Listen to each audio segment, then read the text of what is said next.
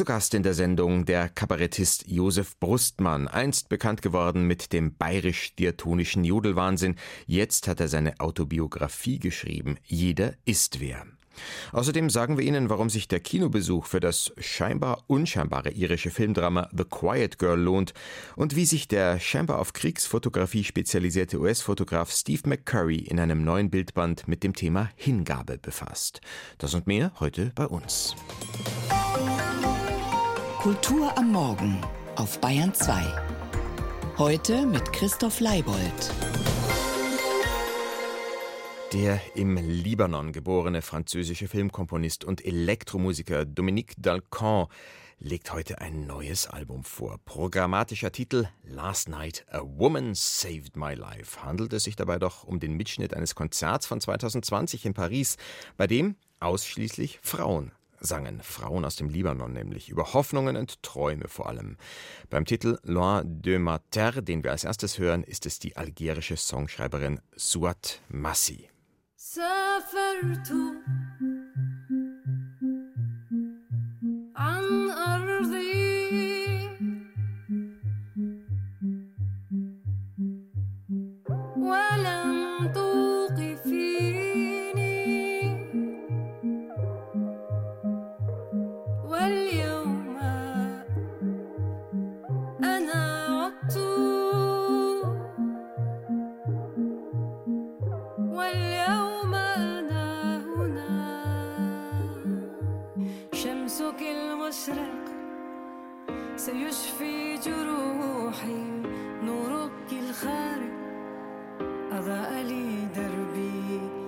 Yeah.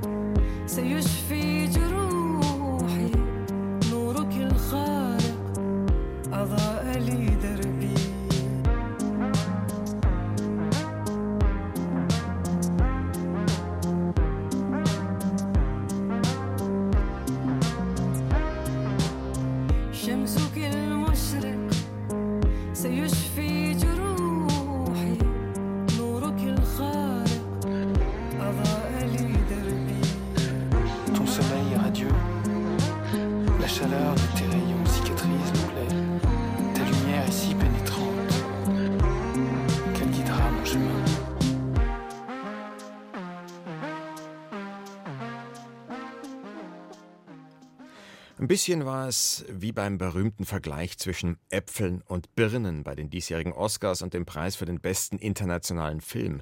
Ausgezeichnet wurde das Kriegsdrama Im Westen nichts Neues, das trotz seines englischen Titels All Quiet on the Western Front natürlich genregemäß alles andere als ein leises Werk ist. Konkurriert hat der Film unter anderem mit einem irischen, ebenfalls mit Quiet im Titel, The Quiet Girl nämlich. Und hier steht tatsächlich ein sehr schweigsames Mädchen im Zentrum eines recht stillen Films. Zwei Filme so verschieden, dass es vielleicht noch nicht mal reicht, von Äpfeln und Birnen zu reden, vielleicht eher von Kartoffeln und Kiwi, ähnliche Form und Farbe, klar sind ja auch beides Filme, aber vollkommen anderes Innenleben. Und doch wäre auch The Quiet Girl ein verdienter Oscar-Gewinner gewesen. Diese Woche läuft der Film bei uns an. Moritz Hohlfelder rät zum Kinobesuch. Schweigen sei Gold, heißt es in der sprichwörtlichen Wendung. Für die schmächtige neunjährige Kat ist es ein Überlebensprinzip. Das schüchterne Mädchen zieht sich in sich zurück. Kat lebt in einer armen irischen Familie Anfang der 1980er Jahre. Die Mutter kriegt gerade ihr fünftes Kind, der Vater ist ein zynischer Nichtsnutz, die drei älteren Schwestern sind zickig. In der Schule wird Kat gehänselt. Dann flieht sie in die Natur, legt sich in eine Wiese, während alle um sie herum nach ihr suchen. Kat wird für die Sommerferien ein paar Wochen in die Obhut der Cousine der Mutter gegeben. Nahe einer kleinen Küstenstadt kommt die Neunjährige in ein abgelegenes Farmhaus, in dem sie sich zu Beginn als Fremdkörper empfindet. Eileen, die Cousine der Mutter, kümmert sich um sie, steckt sie erstmal in die Badewanne, kämmt ihr das Haar. Jean hingegen, ein maulfauler Bauer, erscheint anfangs recht mürrisch und meidet Kat. So ist das Mädchen vor allem mit Eileen unterwegs in einem für Irland ungemein heißen Sommer, etwa zur nahen Quelle, aus der das Wasser geholt wird. Sieh dir das an. Man möchte nicht denken, dass es den ganzen Monat keinen einzigen Tropfen geregnet hat. Die literarische Vorlage zu The Quiet Girl erschien 2010 in der Printausgabe des New Yorker, die Kurzgeschichte Foster von Claire Keegan.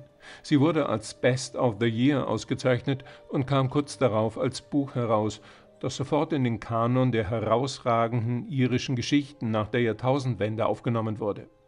Colin Boret, der Regisseur, las es, war berührt von dem leisen Familiendrama, am Ende kamen ihm die Tränen und er hatte die Idee, das Büchlein zu verfilmen. It took me maybe an hour to read, and by the end I was in tears and just profoundly moved by the experience of reading it.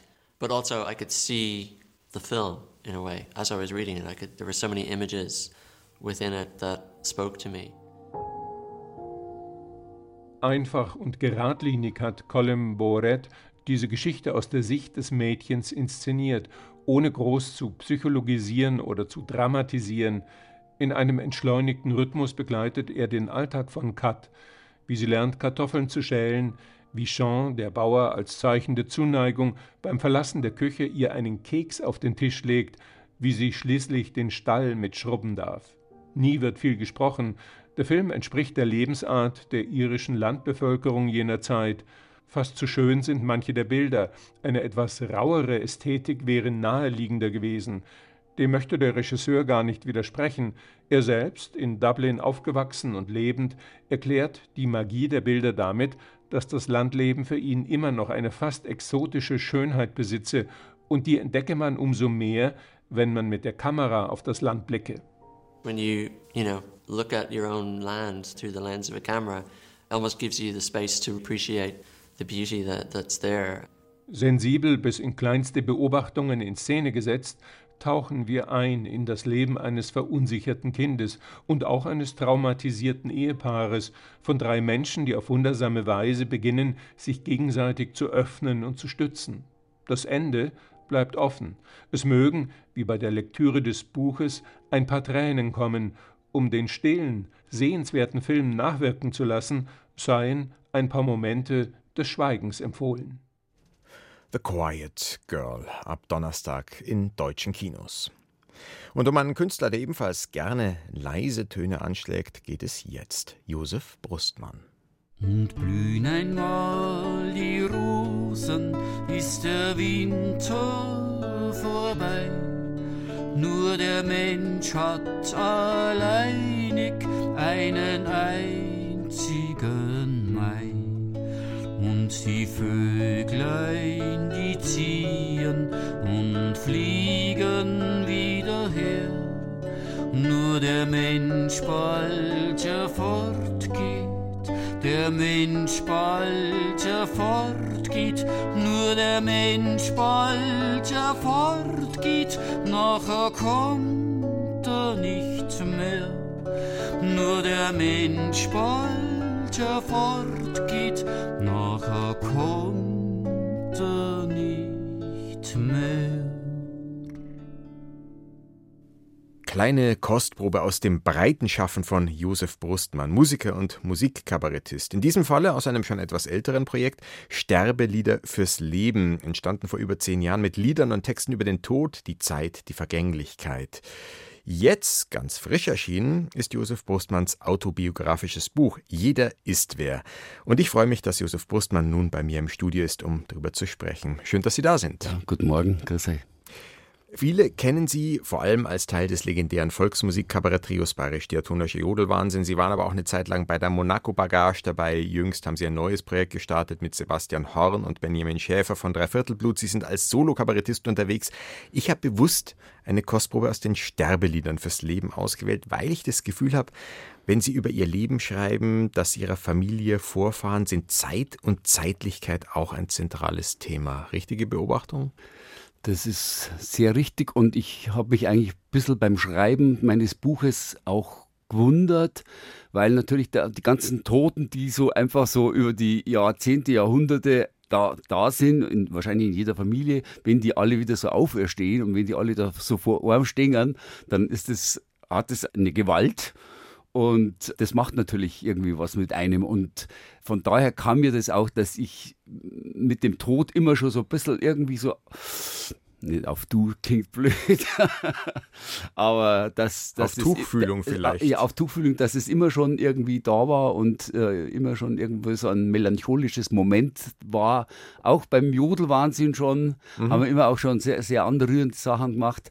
Aber ich glaube, dass das tatsächlich zu tun hat, dass es da wirklich viele viele Ausfälle gab, so in diesen Familien vor mir. Und dass, Wie meinen Sie Ausfälle? Ja, dass viele eben gestorben sind, auch zu früh okay. gestorben mhm. sind und dass das dann irgendwo äh, was mit einem macht. Jeder ist wer. Diese dezidierte Feststellung im Titel, die legt ja auch nahe, dass wer auf die Idee kommen könnte, dass jemand nix ist.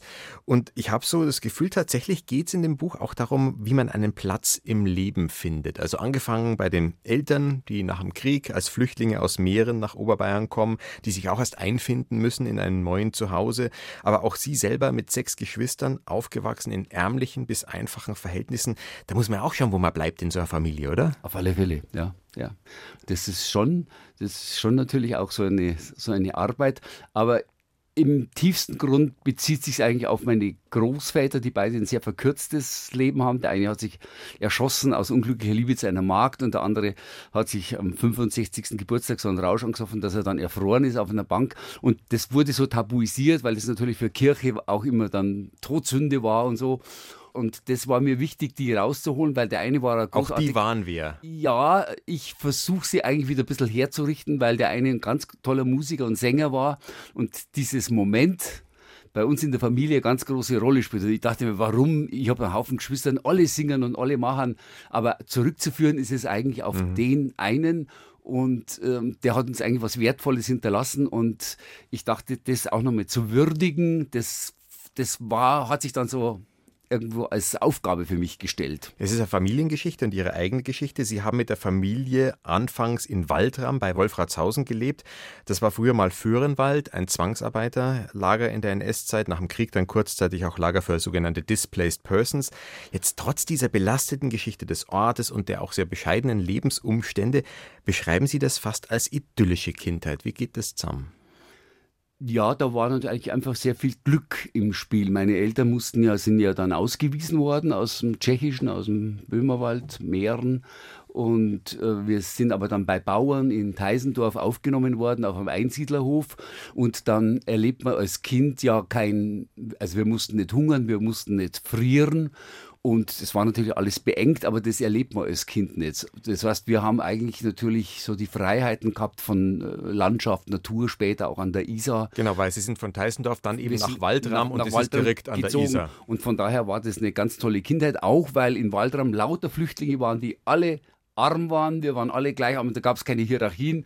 Der eine hat nicht die Klamotten gehabt oder den Schulranzen und dadurch war das so eine, so eine ganz, was ganz leichtes, federleichtes Aufwachsen. Also ich habe wirklich eine sehr, sehr schöne Kindheit gehabt mit viel, viel Natur. Und wichtig war auch die Musik, um sozusagen auch anzukommen in dieser Gesellschaft, die Volksmusik. Da waren es dann auch plötzlich wer in dieser Gesellschaft. Ja, volksbayerische Volksmusik, obwohl wir ja Flüchtlingskinder waren.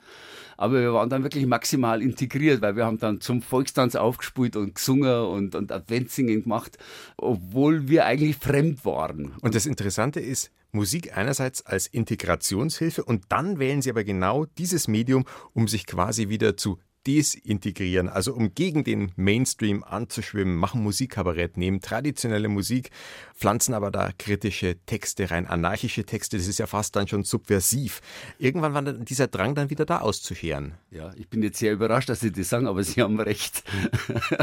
ich meine, ich habe das verstanden, natürlich auch so eine Gottesfürchtigkeit bei meinen Eltern und auch so eine Dankbarkeit der Kirche und der CSU gegenüber, dass sie hier wieder Fuß gefasst haben. Also die war unverbrüchlich, aber ich als Kind habe auch gemerkt, dass das so einschränkend ist und dass ich da irgendwie wieder raus muss. Also ich konnte das bei meinen Eltern alles gut verstehen, aber irgendwo habe ich nach, immer nach anderen Wegen gesucht und habe alles ausprobiert. Und um sich auf die Bühne zu stellen, hat es auch was zu tun mit diesem jeder ist wer, wer sein wollen. Also wer sich auf eine Bühne stellt, der bekommt auch Anerkennung, der ist dann wer.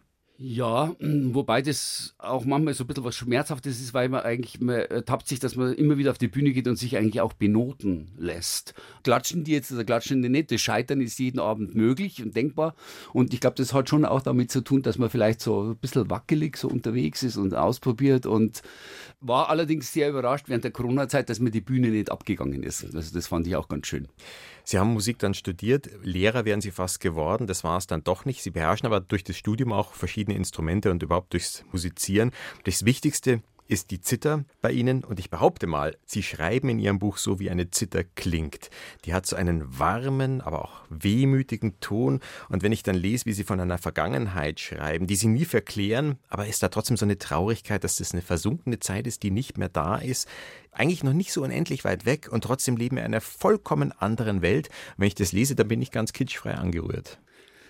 Schön, schöner kann man es ja nicht sagen. Also, das nehme ich jetzt gern so hin. Es ist witzig, dass man zur Zither früher in Bayern Lamentierbrettel gesagt hat. Dass, das habe ich noch nicht gewusst. Also, dass also der Zither auch immer so dieses Melancholische zugeschrieben wurde. Lamentierbrettel. Lamentierbrettel, ist ein wunderschönes Wort. Von daher war dieses Instrument für mich immer schon beides. Es war natürlich so was Kräftiges, Fröhliches, aber das konnten die, die Zither, wenn man also Winterreise von Schubert drauf spielt und so, das ist gnadenvoll schön und entspricht mir und meinen Liedern, die ich so mache, sehr. Also gerade in dieser Zweiseitigkeit, dass beide Seiten da sind. Und wenn wir jetzt bei der Wehmut sind, sind wir auch wieder irgendwie bei der Vergänglichkeit. Wieso schreibt man so ein Buch? Auch um was festzuhalten? war vielleicht schon auch ein Grund, dass man so, man, ich habe einen Haufen Geschwister, ich habe äh, drei Kinder und habe sechs Enkelkinder und das ist ein großer Familienhaufen und ich dachte mir, da so als Chronist aufzutreten, das fand ich schon schön weil man für die anderen natürlich auch so ein bisschen das mitschreibt, das alles zusammenfasst, was da so an losen Geschichtsblättern irgendwie so rumwirbelt. Und das hat mir große Freude dann auch gemacht. Also beim Schreiben war, war eine sehr schöne Zeit. Jeder ist wer, so heißt das autobiografische Buch von Musiker und Musikkabarettist Josef Brustmann, frisch erschienen im Alliterer Verlag. Heute Abend liest er daraus in der Buchhandlung Isertal in Ebenhausen. Und mit den besagten Sterbeliedern fürs Leben tritt er immer noch und immer wieder auf. Das nächste Mal am 24. November im oberfränkischen Lichtenfels. Vielen Dank für den Besuch im Studio. Ich bedanke mich sehr.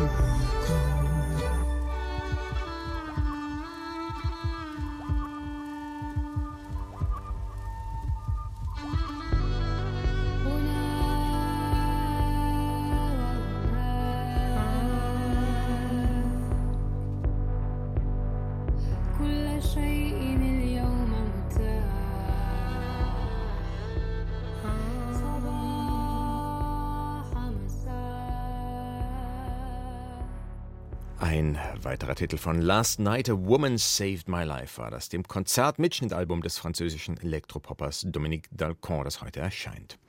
Jetzt ist es 8.49 Uhr. Sie hören die Kulturwelt auf Bayern 2.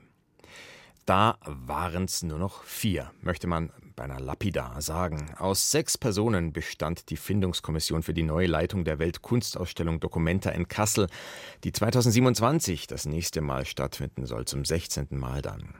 Doch dann wurden Antisemitismusvorwürfe gegen ein Mitglied laut, gegen den indischen Schriftsteller Ranjit Hoskote, der eine Petition unterzeichnet hat, in der der Zionismus als rassistische Ideologie bezeichnet und Israel der Zitat ethnischen Säuberung von Palästinensern bezichtigt wird. Die israelische Künstlerin Bracha Lichtenberg-Ettinger ist daher am Wochenende aus der Kommission ausgetreten. Gestern nun hat auch der Beschuldigte Ranjit Hoskote sein Amt niedergelegt. Dass es überhaupt zu diesem Eklat kommen konnte, wirkt auf viele Beobachter äußerst befremdlich, ist doch noch nicht einmal der Antisemitismus-Skandal um die letzte Dokumente im vergangenen Jahr ganz aufgearbeitet. Martin Zein kommentiert. Die Documenta ist eine Erfolgsgeschichte, weltweit beachtet, alle fünf Jahre mit Hunderttausenden von Besuchern. Doch die so berühmte Weltausstellung ist bedroht durch eine Desorganisation, die offenbar nicht in der Lage ist, Mindeststandards einzuhalten. Hat man denn gar nichts aus der Documenta 15 gelernt, aus der Präsentation von offen antisemitischer Kunst und von PLO-Propagandavideos?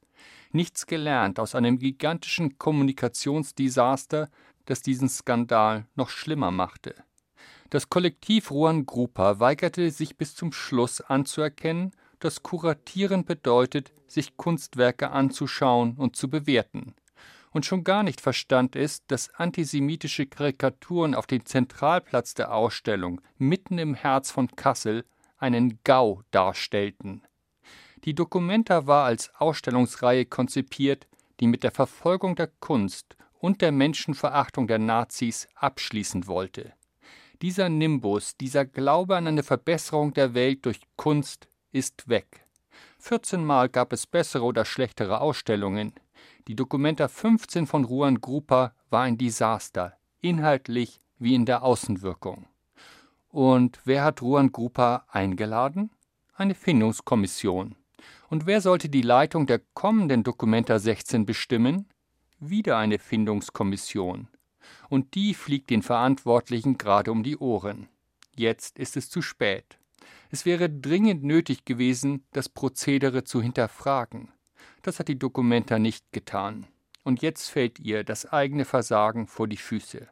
Vor allem, dass sie offenbar nicht in der Lage war, einen Hintergrundcheck zu machen, bevor irgendjemand in die Findungskommission berufen wird. Wieso wusste man in Kassel nicht, dass der indische Schriftsteller Ranjit Hoskote 2019 eine Petition des BDS unterschrieben hatte? Wieso forderte man erst jetzt von ihm, sich unmissverständlich von den antisemitischen Inhalten dieser Petition zu distanzieren?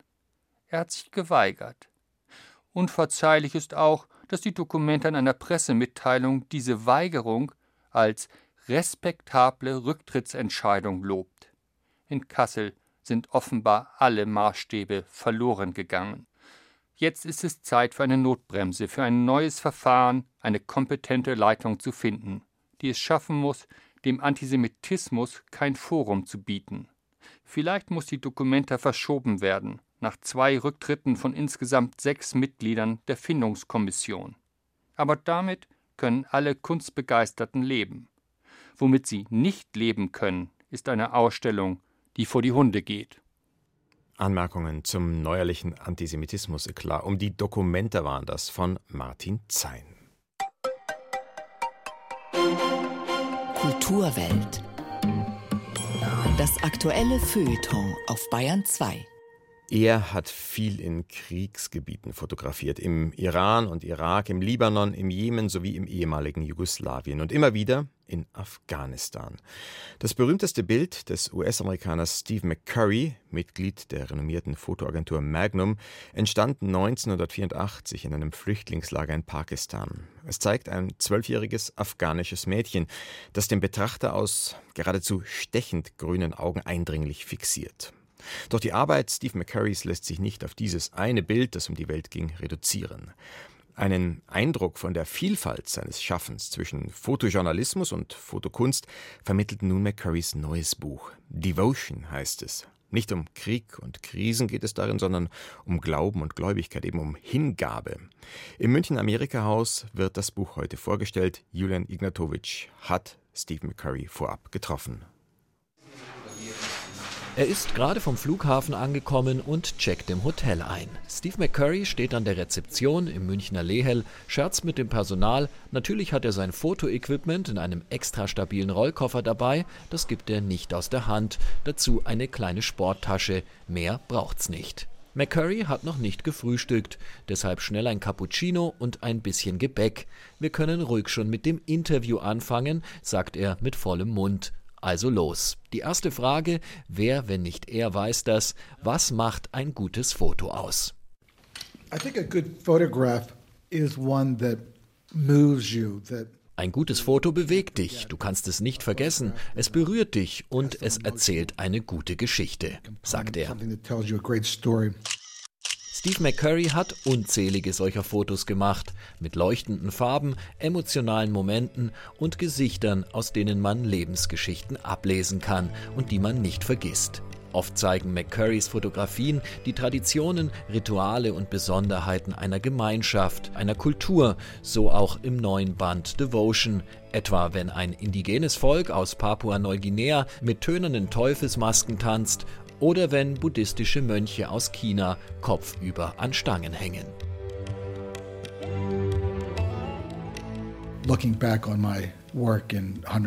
Wenn sich Leute in 100 Jahren meine Arbeit anschauen, dann verstehen sie hoffentlich, wie das Leben zu unserer Zeit war, wie wir uns verhalten, angezogen haben, wie bestimmte Zeremonien ausgesehen haben. Ich verstehe meine Arbeit als positive Dokumentation der Welt. The world McCurrys Aufnahmen vermitteln Menschlichkeit und Mitgefühl. Das gelingt ihm wahrscheinlich gerade deshalb so gut, weil er auch die andere menschliche Seite aus unmittelbarer Nähe kennengelernt hat. In den 70er Jahren kaufte sich der bis dahin als Lokalfotograf arbeitende US-Amerikaner ein One-Way-Ticket nach Indien. Der internationale Durchbruch gelang ihm kurz später, in den 80er Jahren, als er den Krieg in Afghanistan, dann in Kuwait dokumentierte mit Bildern von Soldaten, Kriegsverwundeten und Leichen. Wir können uns vor der dunklen Seite des Lebens nicht verstecken. Menschen tun sich schreckliche Dinge an, wie jetzt wieder in der Ukraine oder im Nahen Osten. Darüber müssen wir Bescheid wissen.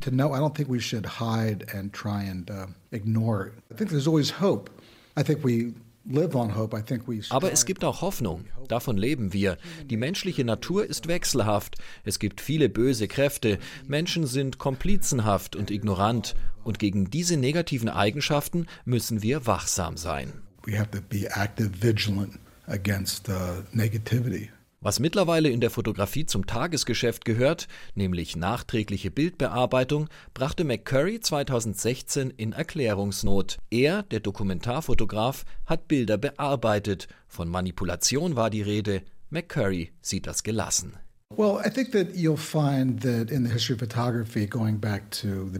Das gab es doch schon immer. Fotografen haben ihre Bilder nachbearbeitet, heller, dunkler gemacht, Kontraste angepasst und so weiter. Früher in der Dunkelkammer, heute eben am Computer. Ich denke, das gehört dazu. Auch zu seinem berühmtesten Bild, dem afghanischen Mädchen, der Mona Lisa der Fotografie, gibt es immer wieder Kontroversen. Hat McCurry das junge Flüchtlingsmädchen ausgestellt? Zeigt er asiatische Länder mit kolonialem Blick und unter exotischen Gesichtspunkten? Wer macht die Regeln? sagt McCurry. Er will sich in keine Kategorie pressen lassen. Ich bin frei. Fotografie ist für mich wie eine Jazz-Performance, erklärt er. It's like a jazz performance. Und dann, als das Mikro aus ist, spricht er über sein Lieblingsfoto. Grinsend holt McCurry sein Handy aus der Tasche und zeigt einen Schnappschuss seiner sechsjährigen Tochter. Das beste Bild, das er je gemacht habe. Steve McCurry. Seine Hingabe gehört der Fotografie. Mehr über sein bei Prestel erschienenes Buch Devotion heute Abend um 19 Uhr im Amerika-Haus in München.